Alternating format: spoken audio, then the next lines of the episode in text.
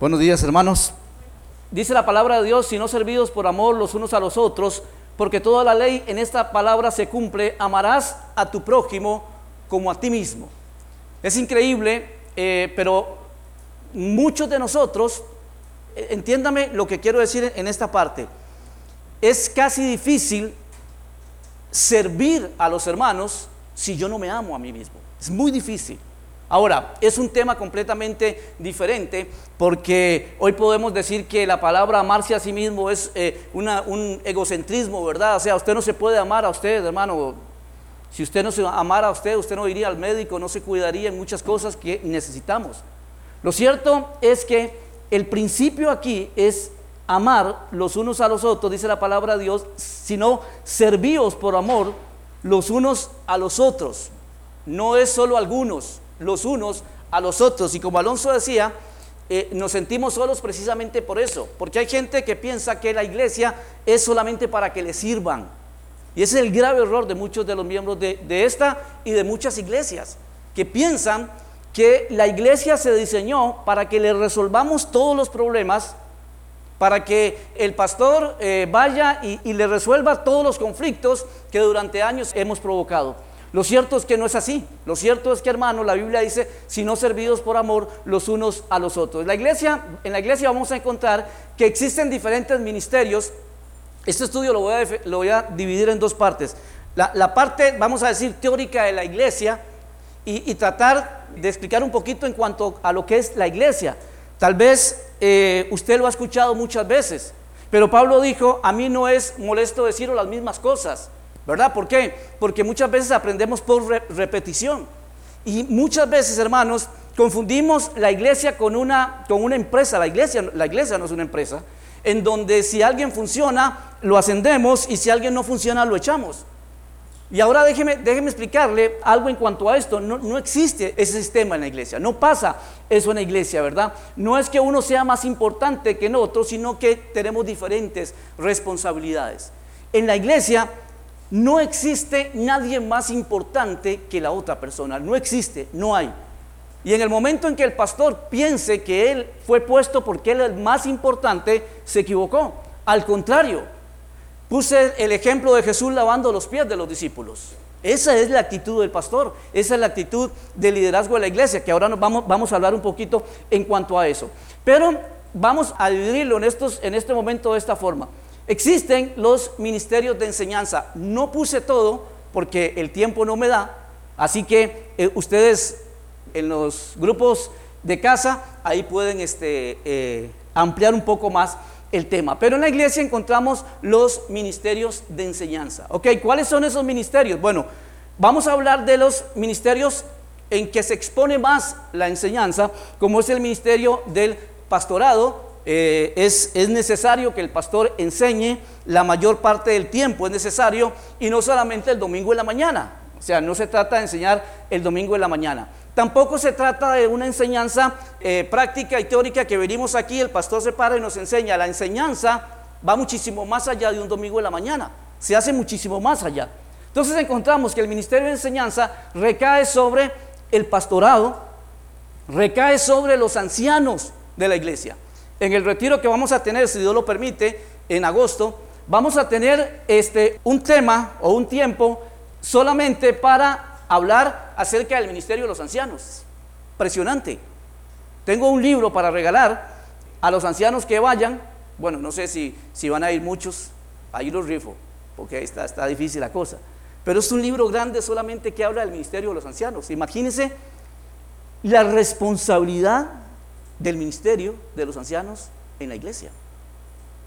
El ministerio de, los ancianos en la iglesia es uno de los ministerios más hermosos que puede haber. Es uno de más hermosos que puede haber. Eh, creo que es un tremendo privilegio poder ser anciano de una iglesia, por lo que implica. Y eh, hablamos acerca de los maestros, ¿verdad? Eh, los que están cada domingo, que, hermano, yo no sé usted, que eso es lo que yo creo, que nosotros nos acostumbramos tanto a las cosas que dejamos de darle el valor a lo que tiene. Pero ¿cuántos de esos maestros que están ahí están cambiando la vida de sus hijos?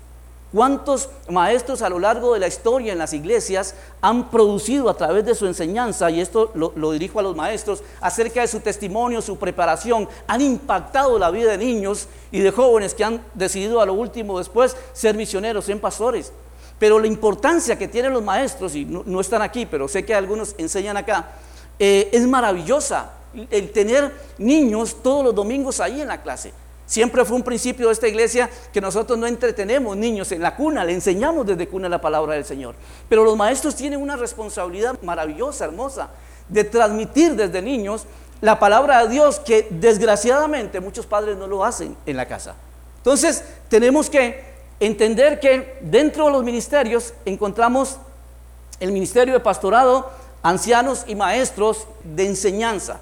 No quiere decir que eh, otras personas de la iglesia no puedan enseñar. Yo no estoy diciendo eso. Estoy diciendo que encontramos que sobre estos ministerios recae toda la enseñanza, la guía, eh, la proyección y un montón de cosas de la, de la iglesia. Encontramos también los ministerios de administración. Ahora, ¿por qué estoy poniendo esto? Porque es importante que usted conozca qué ministerios tiene la iglesia, cómo es el que se trabaja en el ministerio, porque muchos que es parte de lo que vamos a, hacer en el retiro de, hombres, mucha gente nos sirve. Uno, uno de, los, de los mayores quejas que yo tengo de los pastores en las iglesias, cuando estoy con ellos y hablamos y todo, hay dos quejas de los pastores mayores, mayores. Número uno, el área económica. El área económica es una de las primeras. Y la segunda, hermanos, ¿saben cuál es? Los hombres de la iglesia. Los hombres de la iglesia. Nótese que el ministerio femenil de la iglesia es siempre mejor que el ministerio de los hombres. Siempre es así. Nosotros tuvimos un retiro de mujeres, llegaron 180 mujeres. Si llegan 180 hombres, yo me muero, porque ya es el Señor, se dan las últimas señales del fin, porque, porque es, es imposible que esto pase. Pero saben, los pastores se quejan de esto.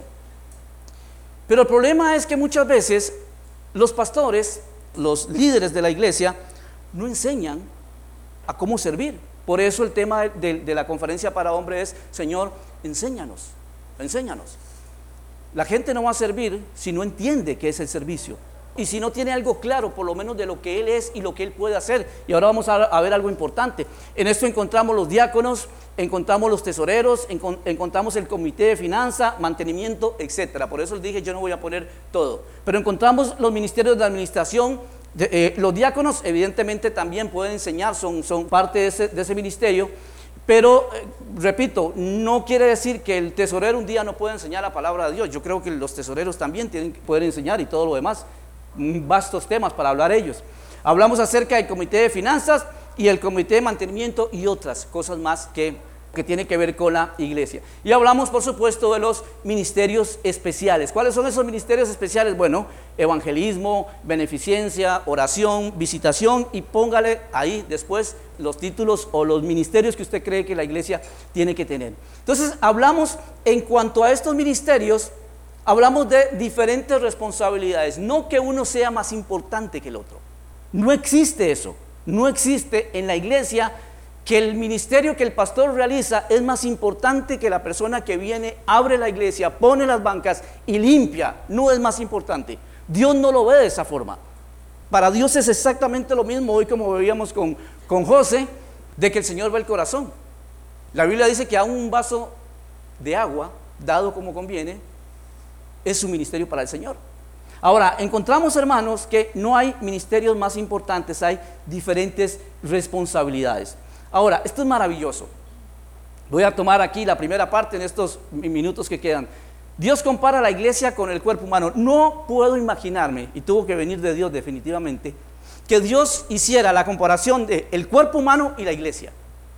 Es, es impresionante. Aún déjeme decirle que aún mayor es más impresionante que cuando Dios determina comparar el cuerpo eh, nuestro con la iglesia, nos tenemos que remontar entonces a la creación. Porque desde el momento en que Dios forma a Adán y lo hace exactamente como nosotros somos, con ombligo, porque Adán tenía ombligo, ¿verdad? O sea, hay una discusión de cuántos años en el Vaticano si tenía ombligo o no tenía ombligo. No, no, por supuesto que tenía ombligo Adán. Pero cuando Dios eh, crea y da el cuerpo, desde ahí ya la iglesia, o antes, vamos a decirlo así, lo importante que es usted y yo en el cuerpo humano. No sé de anatomía mucho, bueno, ahí está la doctora, ahí doctora, cualquier cosa usted me corrige ahí.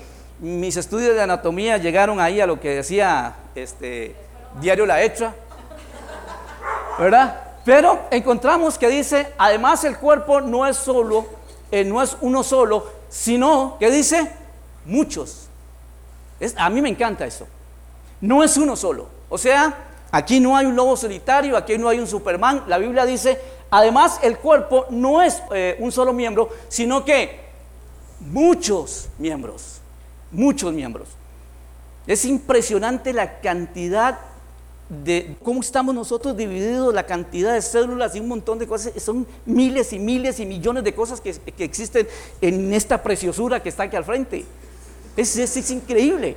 Dice la Biblia, este verso habla de eh, tres cosas. Variedad, no es solo uno. Qué maravilla que es esto, hermano.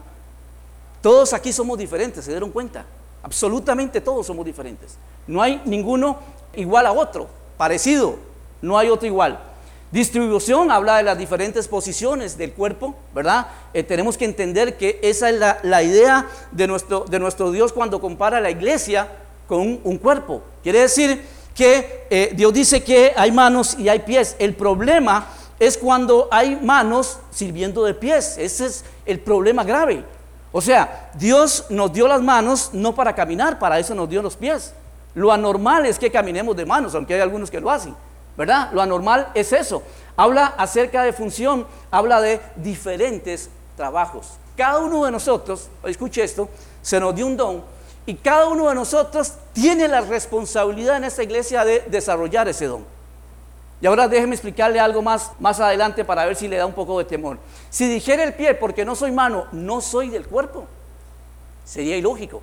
Hay una enfermedad, eh, en este momento no recuerdo eh, cómo es el nombre de la enfermedad, la otra vez lo, estuve leyendo, que es cuando eh, una parte del cuerpo ignora que es parte del cuerpo y se revela contra el cuerpo. Es, increíble. O sea, la, Biblia dice, si dijera el pie, porque no soy mano, no soy del cuerpo. O sea, si usted no es pastor, no tiene ninguna responsabilidad en la iglesia. Si usted no es anciano, no tiene por qué eh, preocuparse cómo están las finanzas o cómo está la iglesia. ¿Quiere decir eso? No, no, no. La Biblia dice, si usted no es pie, si usted no es pie, es mano, y si no es mano es otra cosa. Pero es nuestra responsabilidad eh, buscar cuál, en qué parte del cuerpo encajo yo, en qué parte del cuerpo encajo yo, y todos fuimos llamados a servir. Hermano, todos fuimos llamados a servir, absolutamente todos. No hay nadie en esta iglesia, ni por edad, ni por enfermedad, ni por trabajo, ni por lo que usted quiera que diga, pastor, disculpe, yo no puedo servir. ¿Por qué? Porque no, no puedo. Es ridículo eso. Todos, absolutamente todos podemos servir. Ahora, este verso, este que estamos leyendo, habla también de otras cosas importantes. Habla de pertenencia, soy parte del cuerpo. Yo no sé qué sería mi vida sin la iglesia y lugar, no sé. Me siento parte de este cuerpo. Siento esta pertenencia. Cuando yo voy por las diferentes iglesias predicando, eh, eh, puedo decir, soy miembro de la iglesia cristiana misionera y lugar. Siento una pertenencia en esta, en esta iglesia. Y eso es bueno para mí. No porque no esté o porque ustedes no me vean, quiere decir que yo dejé de pertenecer a la iglesia el lugar. No, me siento parte de esta iglesia. Soy, soy parte de esta iglesia y eso me hace mucho bien. Eso me hace mucho bien cuando estoy predicando en una iglesia, en un lugar, decir soy miembro de la iglesia el lugar, me hace mucho bien a mí ser parte de la iglesia el lugar. Dependencia, imagínense, las manos necesitan de los pies, ¿qué piensan? Por supuesto que sí. El pastor decía, me siento solo. ¿Saben por qué nos sentimos solos? Muchas veces por eso. Porque pensamos que yo no soy parte del cuerpo porque no sirvo, porque no estoy sirviendo. Entonces, como no estoy sirviendo, no soy parte del cuerpo y como no soy parte del cuerpo, no tengo responsabilidad. Entonces, por eso muchas veces la gente se queda sentada en la banca sin hacer absolutamente nada. Y habla acerca de responsabilidad, ¿verdad? Los otros miembros me necesitan. No solamente yo necesito a ustedes, sino también ustedes necesitan al pastor. Por eso la Biblia o, Dios compara el cuerpo, la iglesia con ese cuerpo. en que todos nos necesitamos. Absolutamente todos lo necesitamos. La iglesia necesita del pastor y el pastor necesita de la iglesia. Si Alonso se parara aquí hoy dijera, hermanos, yo me siento solo, pero no importa, yo no lo necesito a ustedes, ¿qué diríamos? ¿Verdad que sería algo chocante escuchar a Alonso decir, yo no los necesito? El único que dijo eso, que yo recuerde, ¿quién fue? El Señor cuando le dijo a los discípulos, si quieren se van ustedes también. ¿Se acuerdan? No los necesito ustedes. Pero yo estoy seguro que Alonso dice, si quieren se van, y cuando ustedes se levantan y se van a... Ah, era una broma, espera, no, no, no, no, no se la tomen tan en serio. ¿Por qué? Porque lo necesitamos. Hermano, honestamente lo necesitamos. Ustedes no llegan a imaginarse cuánto de su reacción y de su presencia depende nuestro ánimo en la iglesia. Ustedes no entienden, no llegan a entender esto. Y, hablo con pastores y me siento con pastores desanimados, obstinados, frustrados del ministerio, porque trabajan toda una semana y llegan cuatro personas a la iglesia. Y esas cuatro personas a la iglesia llegaron tarde todas. Si usted entendiera lo que depende de nosotros, el que nos podamos parar aquí con ánimo, con una, con una actitud diferente, el poder sentir a la iglesia que entiende cuál es su responsabilidad, que entiende cuál es su eh, responsabilidad. Hablamos acerca de eh, los otros miembros me necesitan. Creo que nos cuesta entender esto. Nos cuesta entender esto. Por ejemplo, hermano, yo veo aquí que hacen falta caras. Hay muchas caras acá nuevas que yo no, no las había visto. Hay caras que no las quiero ver, ¿verdad?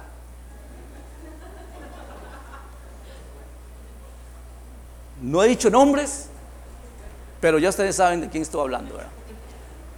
Pero veo gente que no está acá. ¿Saben? Puede ser que nos necesiten. Una llamada de teléfono. ¿Por qué no estás? ¿Por qué no viniste hoy? ¿Por qué no estás en la iglesia? Hermano, no, no tuve pases para ir a la iglesia. próxima vez avísame y yo voy a darte. O la iglesia tiene un presupuesto para eso. Pero Falta gente a la iglesia y parece que es solo el pastor el que tiene que preocuparse por la gente que faltó a la iglesia. Para eso le pagamos al pastor. Para que el pastor se preocupe por la gente que no va a la iglesia. Lo cierto es que eso no es así. Lo cierto es que no es así. He venido los últimos domingos y en los últimos domingos he visto cinco o seis caras que no los he visto en los domingos en que estoy. ¿Por qué? ¿Dónde están? ¿Los han llamado? ¿Se han preocupado por ellos? ¿Han ido a buscarlos? Ese es problema del pastor y de los ancianos. A mí que no me metan en eso, pero ese es problema de los ancianos. ¿Saben? Les voy a decir una cosa. Una de las, de las cosas que más mueve a una, a una persona que está desanimada, que está ya eh, eh, eh, sola en la casa, que no quiere venir a la iglesia, no es que el pastor lo llame. Ojo lo que les voy a decir.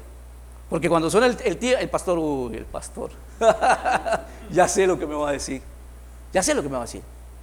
Pero cuando es alguien que no es el pastor, cuando es un miembro de la iglesia y le dice, mira, te extraño, ¿cómo me hace falta verte? Como parte del cuerpo. Por eso la Biblia dice que cuando un cuerpo se duele, la otra parte del cuerpo se duele.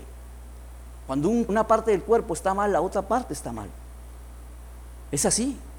La otra parte del cuerpo, yo tengo, tengo, tengo este brazo, bueno, tengo todo malo ya, la verdad es que ya tengo todo malo.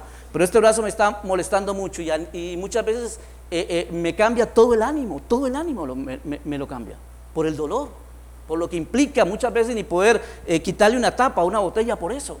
Implica esa frustración de que una parte de mi cuerpo no está funcionando como tiene que funcionar. Y muchos de los que están aquí que tienen enfermedades saben lo difícil que es esto, ¿no? Ahorita tengo la, lo mejor de lo mejor del mundo en, en cuanto a eso.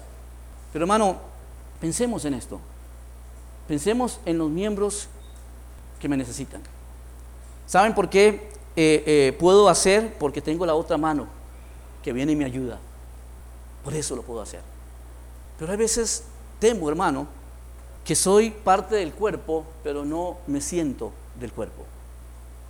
Y ahora, más adelante, vamos, a, dividir el estudio en, dos secciones. La sección para los hermanos que están sirviendo en la iglesia, no solamente para animales y exhortales, y también para los hermanos que por A o por B no están sirviendo en la iglesia. Termino con esto. quiero que quede bien claro que en el cuerpo de Cristo no hay miembro ni más importante de mayor valor. O sea, no existe. Aún la Biblia dice que los miembros más, este, exactamente los, los, los cubrimos. Eh, dentro del pasaje, cuando nosotros vemos acerca de los ministerios, viene diciendo Dios puso a unos esto, esto, esto, y hay una, hay una parte que nadie lee. Y es la parte, dice, eh, eh, a Dios puso, Dios puso a unos como pastores, como maestros, como profetas, y están los estos, dice, y los que ayudan.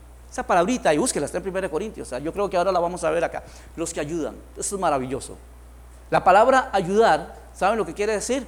Literalmente, animar. ¿Saben lo que dijo Alonso hoy acá? me siento solo. A mí me dolió eso. Porque nada me cuesta muchas veces levantar el teléfono y decirle, Alonso, ¿cómo estás? Bueno, pero Alonso es un doctor en la palabra de Dios, es, eh, conoce más de la palabra de Dios que yo, qué le voy a estar yo diciendo a Alonso, cómo animarse. Pues sí. Pero yo no sé qué sintió usted cuando el pastor de la iglesia dijo eso. Me siento solo. A pesar de tener todo este montón de gente aquí, la Biblia dice que hay partes del cuerpo que son más visibles que otras, ¿entienden? Son, eh, la, Biblia dice que hay partes del cuerpo que se exhiben, que se exhiben más. Las que no se exhiben no quiere decir que eh, sean menos importantes. Hay hermanos que usted nunca los va a ver acá. Sin embargo, el cuerpo no se va a mover sin ellos. ¿Entienden? Hay hermanos que tal vez ustedes no los van a ver aquí predicando, enseñando, motivando, llevando, pero hay gente que ustedes nunca la van a ver, pero son tan importantes en la iglesia. Y aquí hay muchos de esos. Aquí hay muchos de esos, gracias a Dios. Que ustedes no los va a ver aquí al frente. Que, nunca los va a ver predicar. Que nunca los va a ver enseñar. Que nunca los va a ver motivando a las personas porque, porque no. Pero son tan importantes para que esta iglesia funcione. Por eso no quiero decir ni quiero que usted se sienta intimidado, pues decir, bueno, no estoy haciendo nada, no, no, no, o, que fije a la persona, ojalá que este mensaje le va a caer bien a esa persona, porque esa persona tal vez de la parte del corazón que usted nunca va a ver, nunca va a ver, pero sin él el cuerpo no se mueve. Siempre pensamos en el dedo pequeño del pie, ¿verdad? La otra vez les hablaba. ¿Qué parte más fea de nuestro cuerpo tenemos? Ese dedo pequeño. ¿Se han dado cuenta? Es feo. Es feo ese dedo. No, se lo revise ahora. Ya todas las mujeres que andan con, con sandalias están escondiendo. pero se ha dado cuenta cómo ese dedo es feo. Torcido, viendo para un lado, no le hace uña.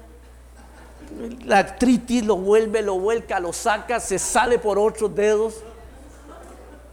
¿Sí o no? Así es el dedo pequeño. El dedo pequeño mío, están viendo los dos así.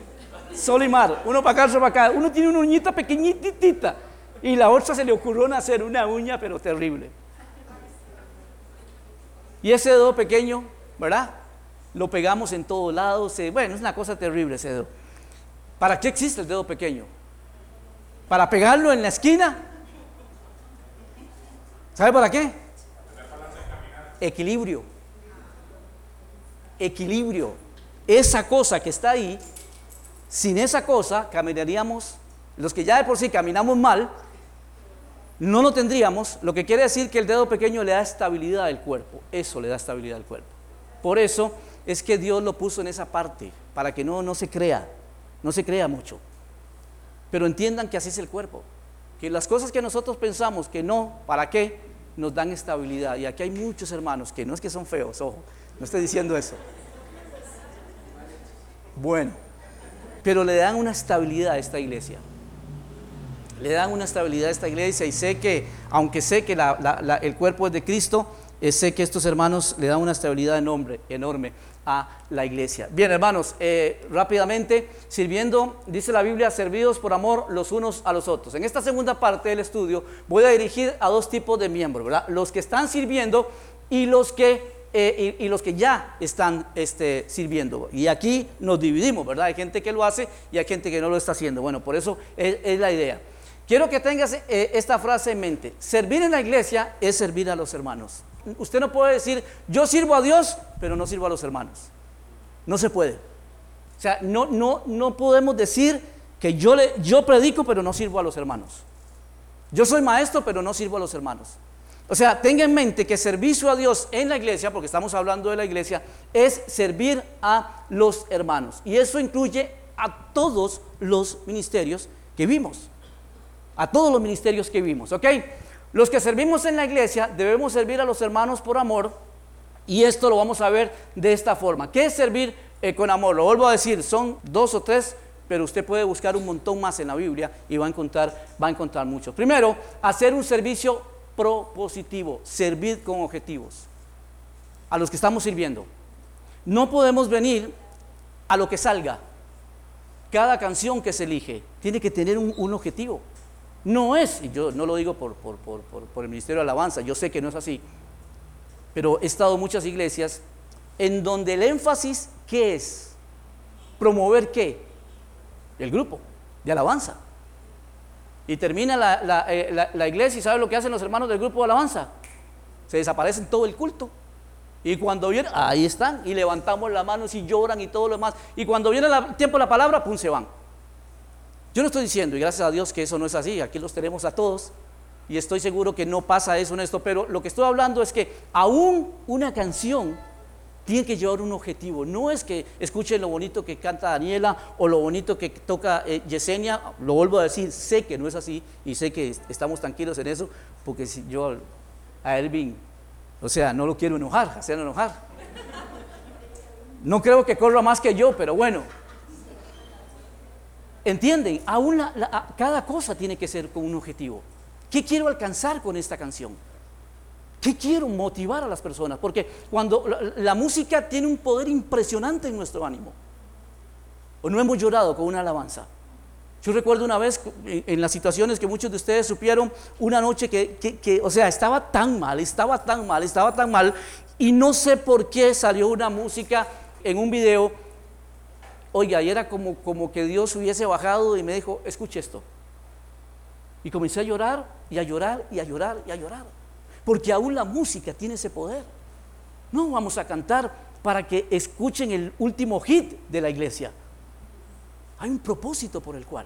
Y el servicio tiene que ser así, tiene que ser con propósito. Dice la palabra de Dios, esto es en la nueva, en la nueva traducción viviente, Él hace que todo el cuerpo encaje perfectamente. Me encanta esto, por eso lo puse. Hace que el cuerpo encaje perfectamente. Perfectamente, dice, y cada parte, al cumplir su función específica, ¿qué dice? ¿Ayuda a quién?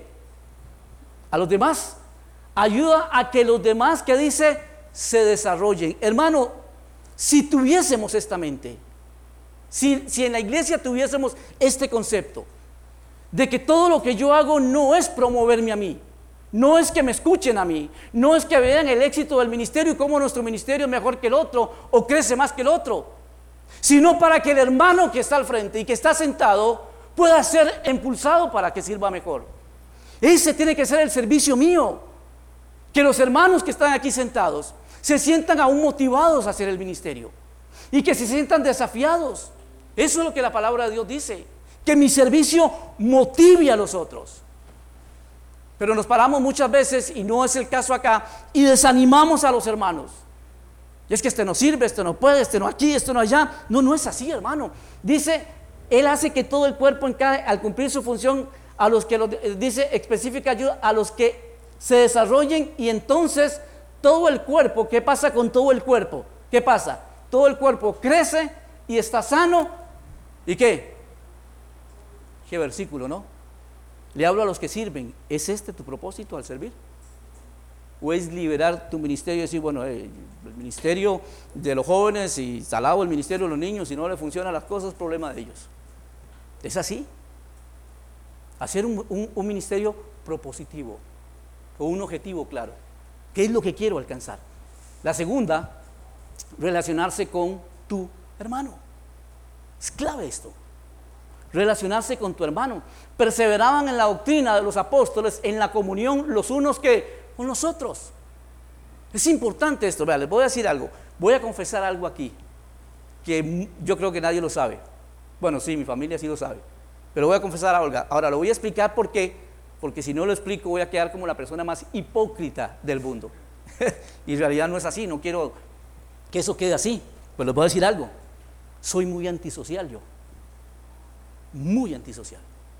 No me inviten a fiestas, yo les agradezco que no me inviten a fiestas. En serio se los digo, no se preocupen. Cuando estén haciendo la lista de la... No, no, no.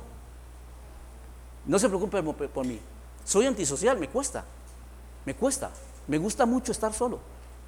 Pero entiendo que para mi ministerio, bueno, no, ah, bueno, no, Helen es todo lo contrario que yo. Helen, hasta, hasta, hasta las fiestas de la gente que no, no, no, no.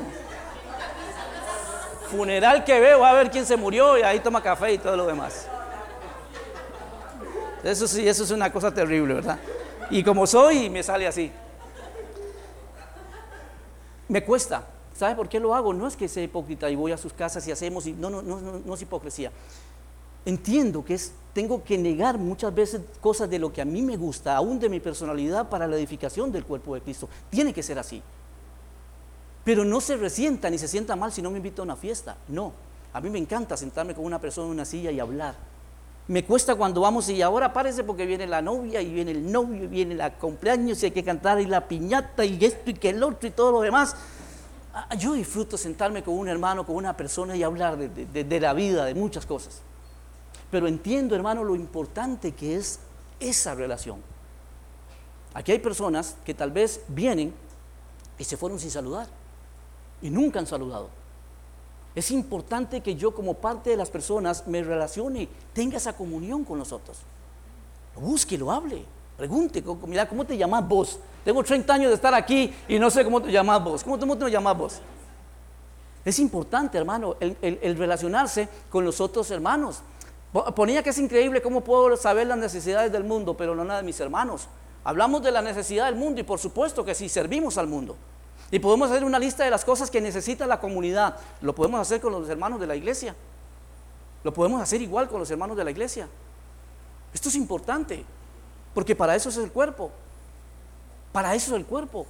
Yo no estoy diciendo que no conozcamos la necesidad de, afuera pero necesitamos también la necesidad, conocer la necesidad de adentro. Y ahora vamos a ver un versículo muy, muy impresionante en, cuanto a esto. Puedo invertir horas con personas de afuera, pero no relacionarme con mis hermanos. Puedo hacerlo. Puedo salir a predicar horas y estar y estar y estar y estar, pero no, no estoy con mi hermano. Y esto es importante. Relacionarme, conocerle, saber cuál es su apellido, cómo se llama su papá.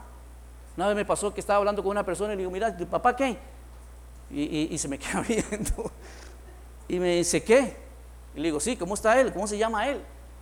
Y me dice, pero chino, ¿qué le pasa? Y digo, sí, pero tu papá no. Y me dice, chino, pues mi papá se murió hace como dos años y vos estuviste en, el funeral. Imagínense qué cosa más terrible.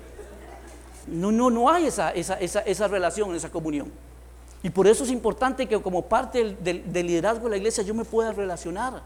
Le hablaba, le hablaba ahora a Ervin algunos temas, y, le decía, eh, eh, voy a una iglesia, mm, a veces me toca ir a predicar a una iglesia, en que la casa, la casa está a la par de la iglesia.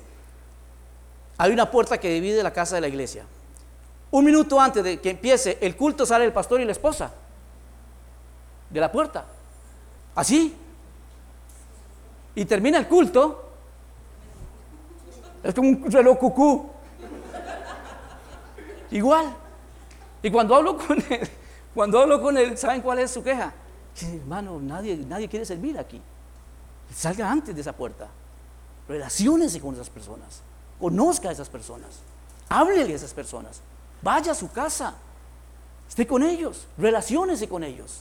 Pero nunca va a encontrar nada saliendo por esa puerta dos minutos antes de que empiece el culto. Nunca lo va a hacer. Nunca va a haber esa, esa, esa relación. Así que, escuche esto. No lo digo yo, lo dice el Señor. Así que, según tengamos la oportunidad, hagamos bien a aquel, al prójimo, afuera. Pero dice, ¿pero qué? Mayormente, ahí está hermano, mayormente a los de la familia de la fe. Lo que la Biblia está diciendo es, prefiéranse ustedes. Sí, ok, vamos a alcanzar a las personas, vamos a amar a las personas, vamos a hacer, vamos a llevar ayuda a las personas. Pero dice el Señor, pero espere, espere, espere. Ojo, cuidado. La prioridad son ustedes. No lo digo yo, hermano. Lo está diciendo la palabra del Señor. La prioridad son ustedes. Usted es lo más importante. Podemos alcanzar el mundo para, para Dios, pero descuidar la iglesia. Saben que hoy estoy convencido que en, este país y, en otros países del mundo hay un tremendo campo misionero dentro de la iglesia. Dentro de la iglesia. Mucho para hacer dentro de la iglesia. Así que, según tengamos la oportunidad, ok, perfecto, salgamos afuera, llevemos alimentos, sostengamos a aquel fulano, llevémosle esto, ayudémosle con esto, pero, dice la palabra de Dios, pero si ustedes tienen que decidir entre lo de afuera y adentro, la iglesia. Porque si nosotros como cuerpo nos debilitamos, ¿quién va a salir? ¿Quién va a ir? ¿Quién lo va a hacer? ¿Quién va a ir a, donde ellos? Por eso dice mayormente, mayormente. Relacionémonos. Salúdese. Pregúntese, ¿cómo se llama usted? ¿Dónde vive usted? Ahora, a mí se me olvidan los nombres a los dos segundos. No se preocupe y le cambio el nombre sin ningún problema sorpréndase si se lo digo bien a, los dos segundos, pero necesitamos relacionarnos, conocernos. Eh, eh, es importante que como iglesia yo pueda conocer a mis hermanos. Nos dedicamos solo a hacer el ministerio que nos encomendó y nada más. Y hay que tener mucho cuidado con eso, hermanos. Si usted es parte del equipo de esta iglesia, no es que usted hace un ministerio y listo. Si el ministerio de niños no anda bien, el ministerio de evangelismo va a estar mal. Así va a ser. Una cosa afecta a la otra. Por lo tanto, es importante que yo me tenga que eh, preocupar por los demás. Ahora, ¿por qué debo servir en la iglesia? Primero, por gratitud. Ahora me cambio a los que ya sirven. Les agradezco en el alma, hermano, todo el servicio que ustedes hacen de verdad es importante y es un, valor increíble para que esta iglesia siga caminando y les animo a que sigan haciéndolo y, con mayor amor y con mayor entrega, porque ya casi el Señor nos manda a llamar a todos. Pero ahora me dirijo a los que están sentados ahí en la, en la banca. Ahora me dirijo a ellos y les voy a dar tres razones muy rápidas por las cuales usted debe servir. Número uno, debemos servir por gratitud. Hermano, y Él os dio vida a vosotros cuando estabais muertos en vuestros delitos y pecados. ¿Entiende esto? ¿Entiende esto? Que usted y yo éramos nada, éramos muertos, olíamos mal, apestábamos. Y el Señor en su gracia y su misericordia nos salva y nos, nos, pone en lugares celestiales y nos cambió la vida. No sé usted, pero a mí me cambió la vida el Señor de la basura que era, de lo que yo era. El Señor me sacó, me rescató y me permite hoy servirle a Él. Y mucho de lo que hago lo hago por, por lo que Él hizo por mí. No, no, no tanto por proyectar un ministerio, sino por lo que Él hizo por mí. Porque me ha dado tanto, me ha dado tanto. Me dio una familia espectacular, mi esposa, mis hijos, mis nietos, amigos, ministerio. No, no podría entender mi vida, hermano, si no le sirviera a Él. Me ha dado mucho. ¿De dónde me sacó? De lo que yo era. Le sirvo porque es la única forma que tengo de, decirle gracias a Él de una forma un poco más, más visible. Con la salvación también Dios me dio alrededor de 40 beneficios, ¿entienden? No es solo que me salvó del infierno, no es solo eso, me dio muchísimo más, hermano. Cuente, piense todo lo que el Señor nos ha dado. Vivo allá en las montañas en Atenas y todos los días abro la ventana y veo una de las montañas más hermosas y siempre, Señor, gracias. ¿Sabe cuánto no lo pudieron hacer hoy? Si usted no está haciendo nada en la iglesia y quiere una razón, gratitud. Cuando perdemos la gratitud, perdemos una parte importante del cristianismo. Hay personas que nunca dan gracias. Hay personas que creen que, merecen todo lo que tienen, por eso no, no, doy gracias. Y eso es una de las partes que vamos a hablar en cuanto a la gracia del Señor, en cuanto a su gracia. Pero si usted no está haciendo nada en esta iglesia, por gratitud, hermano, éramos muertos, no servíamos para nada. Y el Señor nos dio vida. Siento muchas veces que dedicamos a recibir, pero no a agradecer. Por eso nos acostumbramos y nuestra gratitud va desapareciendo. Porque pienso que merezco todo lo que tengo. No, nada de lo que usted tiene lo merece. Nada. ¿Y sabe por qué lo tenemos? Por su gracia. Y solo eso me basta a mí para servir. No necesito otra cosa más. ¿Cómo podemos estar sentados sin hacer nada después de todo lo que Dios hace cada día por nosotros? Levántese, hermano. Salga de esa silla. Póngase de pie. Hable. Hay mucho para hacer, muchísimo para hacer. Porque hay mucho para agradecer, hay mucho para hacer. No se quede sentado esperando que otros hagan. No se quede esperando que otros hagan. Número dos, es un privilegio servirle al Señor. Es un privilegio servirle al Señor. De las mejores cosas que a mí me pasó en la vida es haber decidido servir al Señor. Es el privilegio más grande que yo tengo. Lo vuelvo a repetir. Alabo a Dios porque yo puedo servir a Dios porque hay otras personas que nadie ve que sostienen nuestro ministerio. No soy el, Superman que, que lo hago, no, no, no. Y aquí hay personas de esas. Aquí hay personas de esas que me dan la oportunidad de servir.